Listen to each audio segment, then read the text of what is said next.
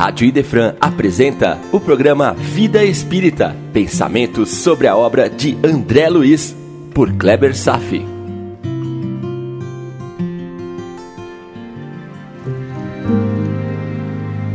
Olá, amigos, estou rindo sozinho e isso é muito sério. Já vou explicar. Há uns 35 anos atrás, quando fiz o primeiro grupo de estudos André Luiz, nós éramos em três amigos nos sábados de tarde. Muitos debates, muitos insights. Olha, momentos fantásticos que vivemos. E eu fiquei gravado na memória que na época da leitura deste capítulo especial no Bosque das Águas, emergiu em mim um sentimento e eu fiz um pedido sentido e que por anos eventualmente ainda me vem à mente e até mesmo compartilho com as pessoas. Quero conhecer o Bosque das Águas. E vocês não ficaram curiosos também? Turismo espiritual. Sabemos de espíritos que habitam outras colônias que trabalham duro para adquirirem o mérito de visitarem nosso lar. Existe mesmo esta situação. O tema de hoje é sobre a água sobre a perspectiva espírita. Fato curioso: nosso corpo é composto por 66% de água em sua constituição física. A salinidade de nosso sangue reflete a salinidade do mar, de onde viemos eclodir em vida unicelular há bilhões de anos. Incrível! Apesar de tanto tempo decorrido entre a formação dos primeiros seres vivos e a humanidade, nossa biologia ainda guarda estreita relação com o ambiente químico marinho de onde viemos. Veja esse outro fato curioso. Se você notar, quando passamos pelo processo de desenvolvimento embrionário, desde a fecundação até o nascimento, nós evoluímos ontogeneticamente. Ou falando mais simples, repassamos pelas espécies já vividas historicamente durante as 20 primeiras semanas de gestação. Vou dizer melhor isso. Na fecundação, revivemos a experiência como seres unicelulares. Depois, desenvolvemos e passamos pela experiência de girinos. E depois, apresentamos guelras como os peixes, que são chamados arcos branquiais. E depois passamos pela forma de lagartos, até chegarmos ao estágio humano. É uma novela em capítulos diários de metamorfose que se passa durante 20 semanas, dentro do oceano, que é representado pelo líquido amniótico. Quem tiver a curiosidade de ver as imagens dos estágios de embriologia humana, a internet está repleta delas. A experiência humana com a água é profundamente transcendente. O contato com ela permite o acesso a todas as matrizes psíquicas acumuladas nesses infinitos anos passados de nossa filogenia, recuada a épocas muito remotas. A água nos conduz intuitivamente ao contato contínuo com todas as nossas vidas pretéritas. Água é o solvente universal. A sua forma química é de um pequeno bumerangue. As possibilidades de ligações químicas e físicas entre as moléculas permite que a água apresente uma enormidade de possibilidades de arranjos de redes cristalinas moleculares. Eu sou homeopata e sei que uma das teorias sobre homeopatia diz respeito ao fato da água carrear a informação de medicamento dentro das suas redes cristalinas. Na homeopatia não existem as doses físicas, X miligrama não há moléculas de medicamento detectáveis a partir de uma certa diluição. Mas continuam existindo os efeitos farmacológicos, chamado de efeitos dinâmicos.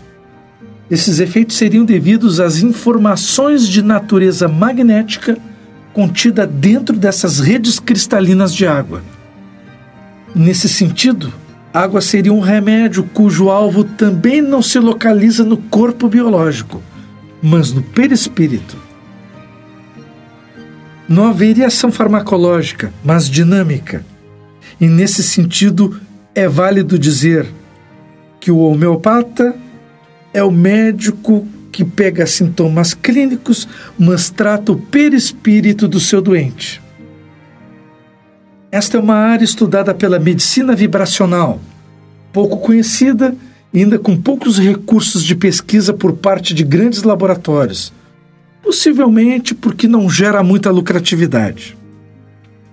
Parte do que descrevi encontra-se no livro A Ciência do Espírito, do professor Henrique Rodrigues. Dada a dica. Essas propriedades da água também são correlacionadas à fluidificação dela por parte dos espíritos. Isso acontece quando pegamos uma garrafa de água, deixamos alguns minutos de exposição em ambiente salutar, como no momento do Evangelho no lar, ou durante os trabalhos de uma sociedade espírita, e mesmo em ambiente espiritual de igrejas e templos bem preparados. Lembrem, Jesus não era espírita, Jesus não tinha religião. E esta água recebe o tratamento fluídico de espíritos que fazem armazenar nas redes cristalinas dela a informação necessária para o tratamento daquele beneficiado. A informação, então, se desloca da água e se distribui por meio aquoso de nosso corpo. E isso, ação dinâmica, exerce efeito no perispírito. Mas é claro que se o beneficiado não fizer a sua parte, o efeito será anulado e perdido. É aquela história de sempre. Ajuda-te, que o céu te ajudará. Então Lísias convidou André para ir ao reservatório das águas. Mas, nos anos 40, não se ia a pé para lá. E sim de aeróbus. Amigos, tentem manter um certo esforço e viajem comigo pela mente. Imagine-se vivendo nos anos 40. Mulheres bem vestidas, os homens todos com terno, gravata, chapéu coco andando pelas ruas, as ruas da cidade desfilando aqueles carros Ford. Enfim, imaginem que estejam nos anos 40. Agora que você está lá em pensamento e é um cidadão dos anos 40, não conhece o celular, não conhece a existência dos computadores, o homem ainda não esteve na lua, a vida fervia nas rádios, pois não havia televisão. A Segunda Guerra Mundial não era documentário da TV por assinatura. Era uma realidade em tempo real e de repente você lê um livro onde é descrito um ônibus que voa. Isso é loucura. Seria quase como se hoje descrevêssemos como realidade os teletransportes tipo Jornadas nas Estrelas. É praticamente surreal. E veja que o aeróbus foi uma revelação permitida. Imagine o que mais havia de existir de informação de André Luiz, que se nos fosse apresentado, talvez não tivéssemos alcance para compreender. André Luiz estava revolucionando todo o entendimento sobre a vida no mundo espiritual. Ele estava dizendo simplesmente o que é assim o que é assado, direto, sem subterfúgios. Que a vida espiritual é a principal, que a nossa passagem pela Terra tem seus dias contados e por muito pouco tempo. Sempre nos aconselhando a tirar o melhor proveito de uma vida espiritualizada, mesmo submersos na matéria. E fazer conversão espiritual com calma, porque ninguém precisa virar beato ou enlouquecer de um dia para outro. Não é por aí. A evolução espiritual necessita de transformação moral Estamos bem do ponto de vista intelectual. A ideia de que os anjos sobem pela força de duas asas, a sabedoria e a caridade, o intelecto e a moral. A evolução é uma espécie de jornada, a busca de uma dignidade transcendente que não é comum no dia a dia. Não estamos acostumados a isso. Nós somos aprendizes, mas não podemos estagnar no mesmo estágio. André Luiz nos convoca a dispor de nosso precioso tempo e da mente para pensarmos em coisas boas, no bem ao próximo, em ser melhor hoje do que ontem, em se perdoar e seguir em frente, e pertencer à grande família humana, dirigida pelo Mestre Jesus, com o coração voltado a Deus. Eis o roteiro prescrito. É para a frase de Allan Kardec ser cunhada no âmago de nossa alma para sempre. Fora da caridade não há salvação. A caridade em suas duas vertentes. A caridade física, pelas ações diretas aos necessitados, dando pão a quem tem fome. E a caridade moral, pelo desenvolvimento dos valores da tolerância, paciência, compreensão, empatia, amor. Pensem nisso. E foram eles de Aeróbos, um belo passeio pelos recantos de nosso lar, quando então chegam ao bosque das águas. A distribuição das águas em bebidas de energia superiores para os diversos recantos da colônia criam literalmente por sua influência um sentimento de paz e alegria entre todos que vivem na cidade. E esta preparação da água está sob a administração direta do Ministério da União Divina, o ministério mais elevado de nosso lar. A água sempre recebe um tratamento superior. É incrível como os seres humanos desconhecem tantas realidades. Do lado de lá, uma preocupação superior com o bem-estar de todos Aqui deste lado, queimadas, emissão desenfreada de gases de efeito estufa, lixo ao lado das nossas casas. Nós ainda estamos assim. Somos corresponsáveis por tanta insalubridade. E os ensinamentos de Lísias? Abre aspas. A água, como fluido criador, absorve em cada lar as características mentais de seus moradores. Upa!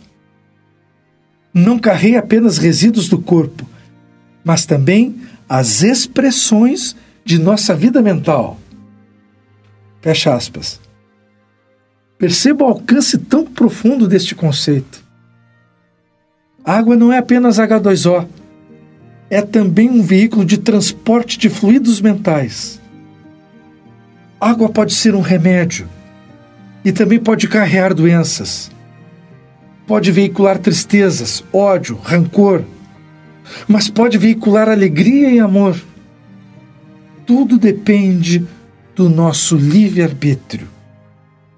Nós decidimos qual a mensagem que queremos veicular para o mundo. E também decidimos que mensagens queremos absorver do mundo. O livre-arbítrio deve ser encarado como um direito conquistado pelos humanos mas que não está isento de responsabilidades. E a responsabilidade será maior quanto maior for o nível de esclarecimento. Conhecimento sempre vem junto com as responsabilidades. Quanto mais é dado, mais é cobrado.